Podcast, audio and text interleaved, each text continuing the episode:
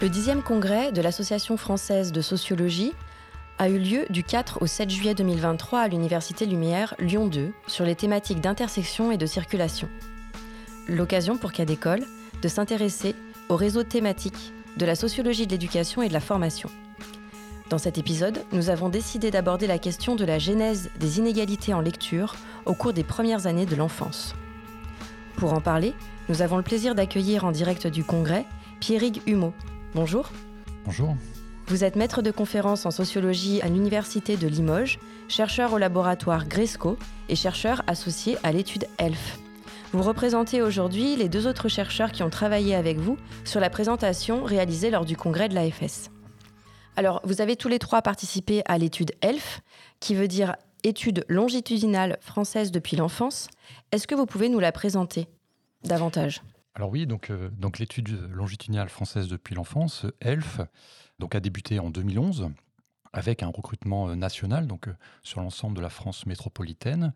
Un peu plus de 18 000 enfants ont été recrutés dans différentes maternités, dans toutes les régions de France, avec l'idée que ces 18 000 enfants en fait, soient représentatifs de l'ensemble des enfants nés en 2011 en France métropolitaine.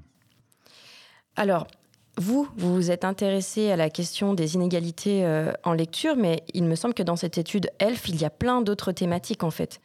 Alors oui, tout à fait. Euh, il y a bien évidemment tout un volet euh, sciences sociales, mais aussi tout un volet médical, notamment aussi avec les, les épidémios, etc et donc des questions qui sont diverses et variées, intéressant aussi bien les, collègues en médecine que les chercheurs en sciences sociales, dans leur diversité aussi, hein, euh, aussi bien des sociologues, des démographes, euh, des psychologues, etc., etc.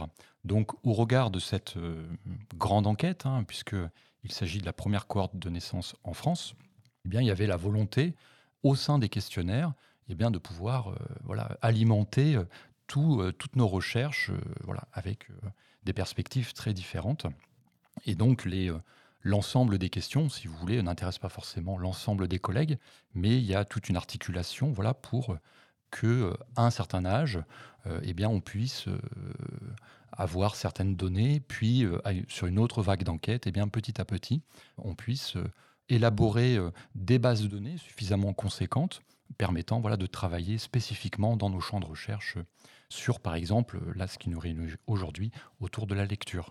Alors, autour de la lecture, vous avez donc utilisé ces questionnaires euh, recueillis euh, à partir des maternités et puis après auprès des familles. Est-ce que vous avez aussi d'autres matériaux par rapport à, cette étude sur la lecture auprès des enseignants que vous avez pu euh, récupérer? Alors, dans le cadre de, cette communication pour le congrès de l'AFS, nous, allons présenter les premiers résultats du projet Lector, qui est soutenu par, par l'ANR, et donc qui est consacré à l'étude des déterminants sociaux et scolaire de la réussite en lecture en CP. Et dans le cadre de cette communication, nous, on s'appuiera essentiellement sur les données ELF. Dans le cadre de ce projet Lector, d'autres collègues s'intéressent justement particulièrement aux pratiques euh, des enseignants, pratiques pédagogiques, hein, ce qu'ils font euh, en classe. Donc là, il s'agit plutôt d'une enquête qualitative, avec l'idée voilà, d'interroger les, les collègues du premier degré pour savoir justement comment pédagogiquement ils essayent justement de lutter contre les inégalités sociales et scolaires au regard de leur parcours, au regard de leur trajectoire et aussi très concrètement de euh, leur pratique pédagogique en classe face euh, aux élèves. Il y avait aussi une question, euh, enfin une des, questions un, petit peu en parallèle hein, de, des, méthodes pédagogiques consistant à interroger par exemple la place du manuel au CP. Hein. Est-ce que tel ou tel manuel est plutôt utilisé euh, et quels sont les effets potentiels sur, euh, sur la lecture?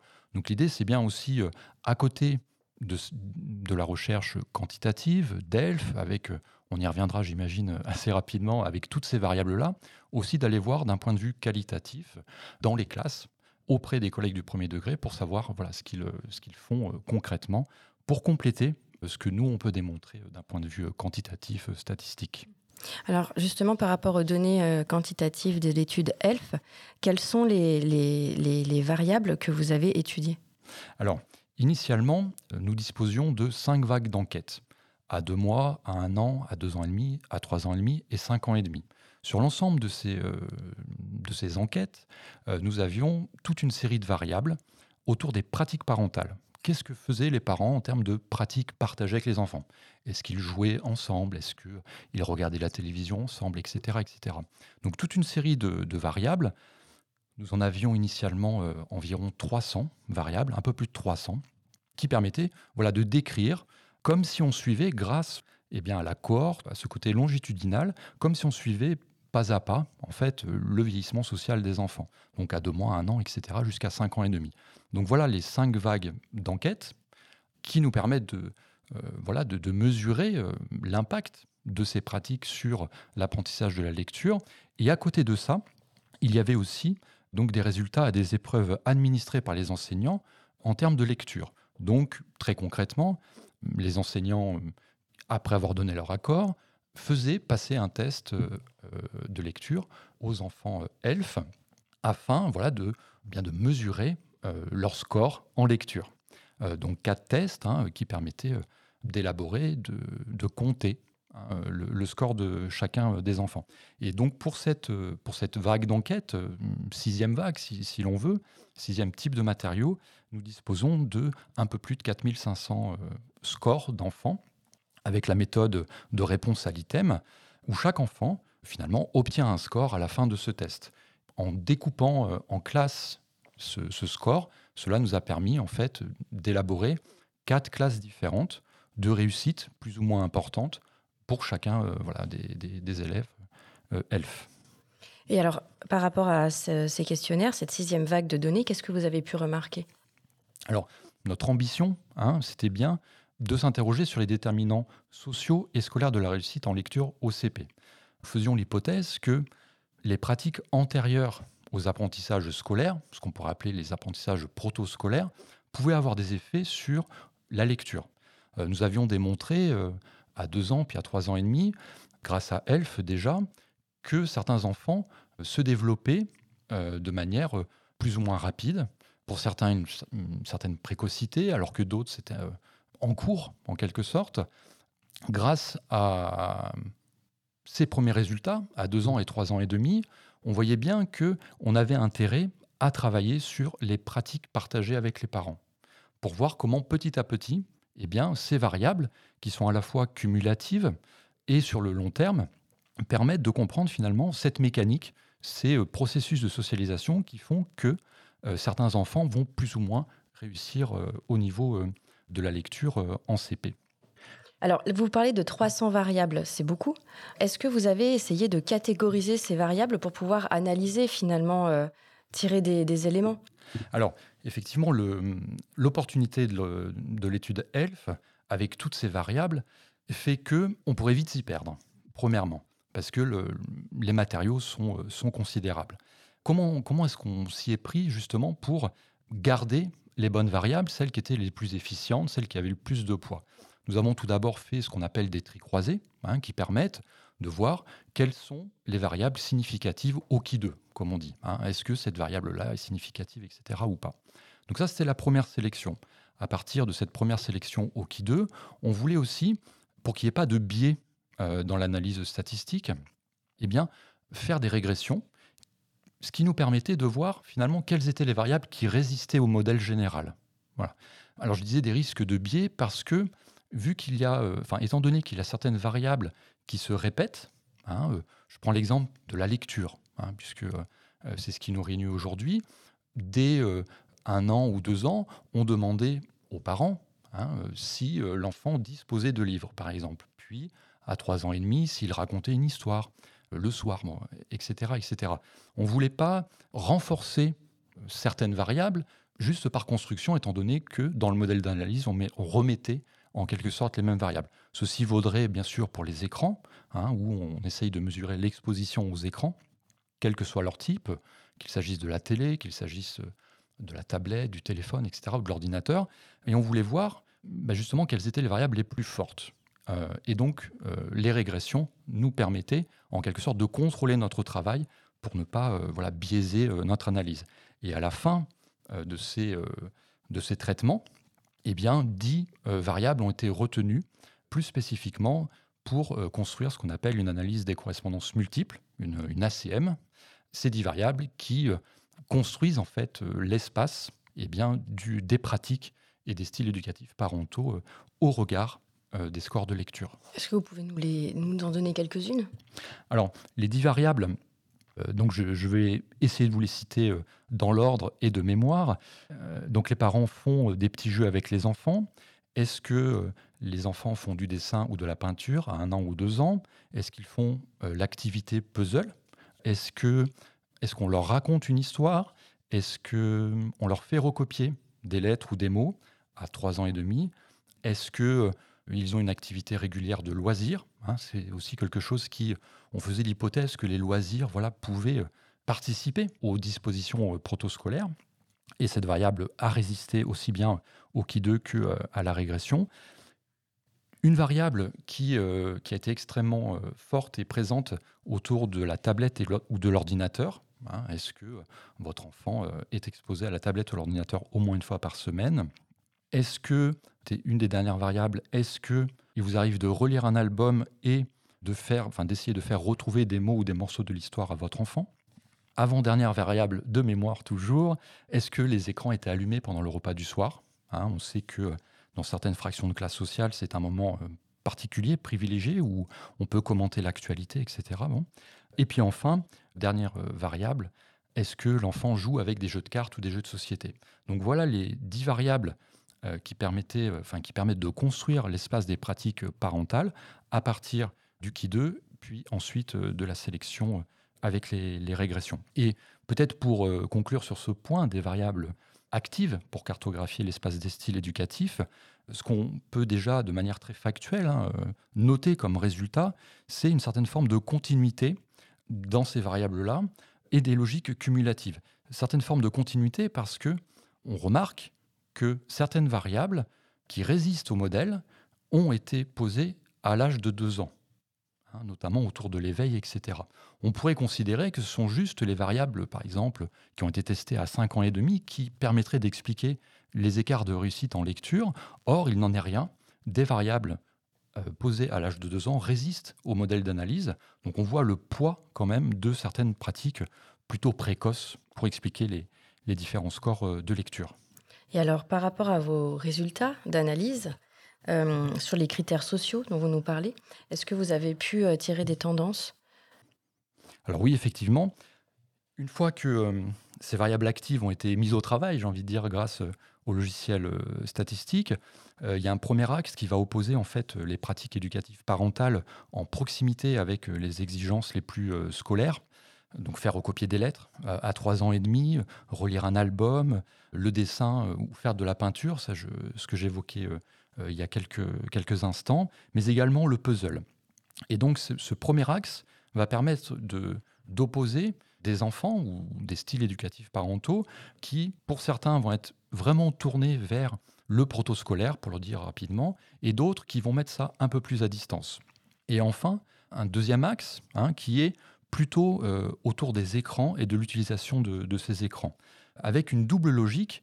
Premièrement, euh, le rapport euh, qu'entretient l'enfant avec l'écran, et notamment avec la variable de la télé pendant les repas à, à 5 ans et demi. Certains donc vont être exposés aux écrans alors que d'autres le seront jamais ou euh, de manière euh, peut-être plus encadrée. Et toujours par rapport à ce rapport qu'entretient l'enfant euh, avec l'écran, l'ordinateur et les tablettes, donc à 3 ans et demi, cette variable-là est plus contrastée. Alors je, m'explique, certains vont être donc exposés aux ordinateurs et aux tablettes, mais de manière beaucoup plus encadrée.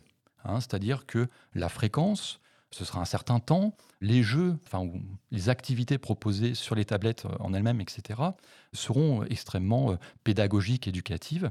Et on a pu montrer, par ailleurs, que eh bien, celles et ceux qui obtenaient les meilleurs scores de lecture, c'était aussi celles et ceux qui, certes, avaient toutes les pratiques éducatives parentales en, proximité avec les exigences les plus scolaires, mais aussi qui étaient un petit peu exposés aux écrans et à la tablette à l'âge de, euh, de 3 ans et demi. Et la deuxième logique euh, par rapport à, ce deuxième axe, pardon, et par rapport euh, à cette idée des, écrans, c'est qu'on retrouve également l'activité puzzle et dessin à deux ans. Hein, Souvenez-vous ce que je vous disais précédemment, une forme de continuité dans, dans les pratiques. Et ce que l'on repère, par exemple, sur la, carte factorielle, c'est que, eh bien, euh, au nord du graphique, on va retrouver celles et ceux qui font tous les jours cette activité-là, puzzle et dessin, ou ces activités-là, puzzle et dessin. Et puis euh, au nord-est, on va retrouver celles et ceux qui ne le font pas. Au nord, donc, on va retrouver des parents qui euh, aussi ne racontent pas d'histoire euh, à trois ans et demi, à proximité des enfants qui sont aussi souvent exposés aux écrans. Donc on voit que celles et ceux qui ne font pas quelque chose font par ailleurs d'autres choses. On voit bien comment eh bien, se crée une certaine dynamique au sein des familles avec des articulations de pratiques qui font sens pour les familles, puisque, quelles que soient les familles, j'aurais peut-être dû euh, commencer par, euh, par là, quelles que soient les familles, quels que soient les milieux sociaux, il y a toujours des projets pédagogiques, éducatifs, euh, des stratégies, et plus ou moins en lien avec l'école. Hein, aussi, ce qu'on peut comprendre aisément hein, en fonction de son propre rapport à l'école, sa propre trajectoire, etc. Mais voilà, j'aimerais insister sur ce point. Toutes les familles voilà, mettent en place des stratégies éducatives pour leurs enfants. On voit très bien sur l'analyse factorielle que, eh en fonction des milieux sociaux, pour répondre directement à votre, question, eh il y a des oppositions très fortes entre celles et ceux qui vont être plutôt attirés euh, vers euh, les euh, pratiques proches des exigences du milieu scolaire et d'autres qui auront d'autres pratiques qui, de leur point de vue, sont intéressantes pour leurs propres enfants. Mais alors, est-ce qu'il y a des grandes lignes qui se dessinent, par exemple, pour euh, les familles euh, de cadres? Est-ce qu'il y a euh, plutôt telle pratique qui est mise en place. Est-ce que dans les milieux populaires, c'est plutôt telle pratique qui est mise en place? Est-ce que vous avez des, résultats comme ça qui se dessinent?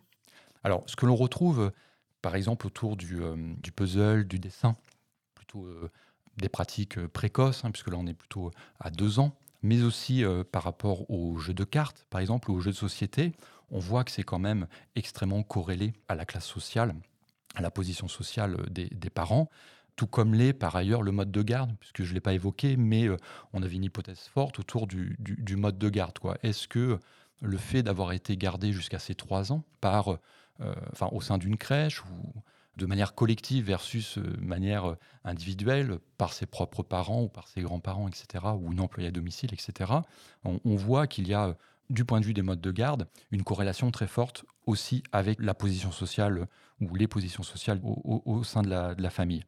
Donc, en haut de la hiérarchie sociale, on retrouve euh, voilà, des pratiques qui sont euh, euh, extrêmement, marquées et cumulatives. Quoi. Alors, bien sûr, peut-être rappeler aussi que ce n'est jamais une seule variable qui permet d'expliquer un phénomène, un processus de socialisation, etc. Sinon, ce serait extrêmement facile pour que tous les enfants apprennent tous au même rythme à apprendre à lire ou, à écrire. On sait bien que c'est beaucoup plus compliqué que ça.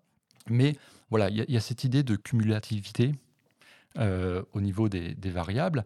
Euh, et ce que l'on repère aussi euh, à l'autre extrémité de la hiérarchie sociale, dans les milieux populaires, on voit qu'il y a aussi des distinctions assez fortes au sein des milieux populaires, et j'insiste voilà, sur le, pluriel, puisqu'il y a différentes fractions de classe euh, dans, ces milieux populaires. Et lorsqu'on regarde les pratiques, au sein même des milieux populaires, on voit des, oppositions assez fortes, notamment celles et ceux qui aspirent vers des pratiques, on va dire, proches des fractions basses des classes moyennes.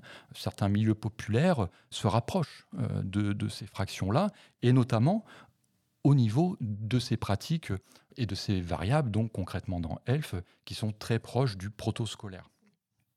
Donc maintenant, vous avez toutes les clés pour euh, savoir quoi cumuler, pour pouvoir donner euh, une agilité dans l'apprentissage de la lecture euh, aux enfants qui sont autour de, vous Alors, il ne faudrait surtout pas imaginer qu'on puisse projeter les, bonnes pratiques. nous ne sommes pas dans, ce rôle-là. Nous sommes, en tant que sociologues, dans la posture qui est de décrire les, pratiques, les processus, afin de comprendre finalement qu'est-ce qui fait que les choses sont comme ça et pas autrement. Comment on peut essayer d'expliquer le fait que à 6 ans, mais on l'avait déjà démontré avant euh, avec, euh, avec les collègues, qu'est-ce qui fait que à cet âge, il y ait déjà des inégalités sociales et scolaires. Et euh, notre idée, c'est bien d'essayer de déconstruire, de ne pas dire, par exemple, c'est parce que euh, un enfant est exposé aux écrans qu'il aura des problèmes dans l'apprentissage de la lecture ou, euh, ou des difficultés dans les apprentissages scolaires de manière plus, générale. Là n'est pas notre propos, parce qu'encore une fois, une seule variable ne permet pas d'expliquer un, phénomène, un processus. Et notre idée, c'est plutôt d'essayer de, de voir comment finalement s'articulent ces pratiques au sein des familles, avec l'idée aussi de montrer que, par exemple, les milieux populaires ne sont pas homogènes, loin de là, et on pourra avoir exactement la même réflexion au niveau, euh, au, niveau des classes supérieures, par exemple, entre le pôle plus culturel, cultivé, ou le pôle plus économique. On voit des différences, notamment par rapport à l'usage des écrans, qui est extrêmement varié, alors que dans certaines familles, euh, on s'interdit en quelque sorte la présence de la télé pour d'autres, et il n'est pas question de problème économique ou quoi que ce soit, c'est bien l'intention de ne pas exposer. Voilà. Et euh, de l'autre côté, euh, c'est un usage de la tablette qui est plutôt fréquent, c'est euh, la télé qui est plutôt allumée, etc. Donc même au sein des différentes fractions de classe, on voit des principes d'opposition qui permettent de comprendre ces scores de lecture entre tous les enfants. Merci beaucoup Pierre Gumeau, d'être euh, venu euh, nous parler de vos travaux et d'avoir pris le temps de répondre à nos questions. Vous pouvez retrouver toutes les informations sur le 10e congrès de l'AFS de juillet 2023 sur le site de Cadécole à l'adresse suivante ife.ens-lyon.fr slash. Nous vous invitons également à écouter les interventions des autres invités avec lesquels nous avons eu la chance de nous entretenir. À l'animation et à la production Florence Sauvebois et à la réalisation Sébastien Boudin. À bientôt sur Cadécole.